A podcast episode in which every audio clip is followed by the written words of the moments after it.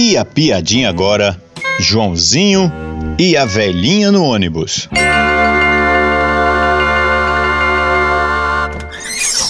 Joãozinho chegou em casa e disse todo contente: Papai, papai, na hora que eu entrei no ônibus hoje, eu acabei pisando sem querer no pé de uma velhinha.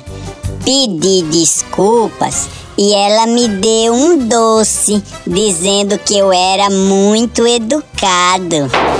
Que gentileza dela, meu filho, que coisa tão boa. E você? Aí eu pisei de novo pra ver se ganhava outro doce, né, pai?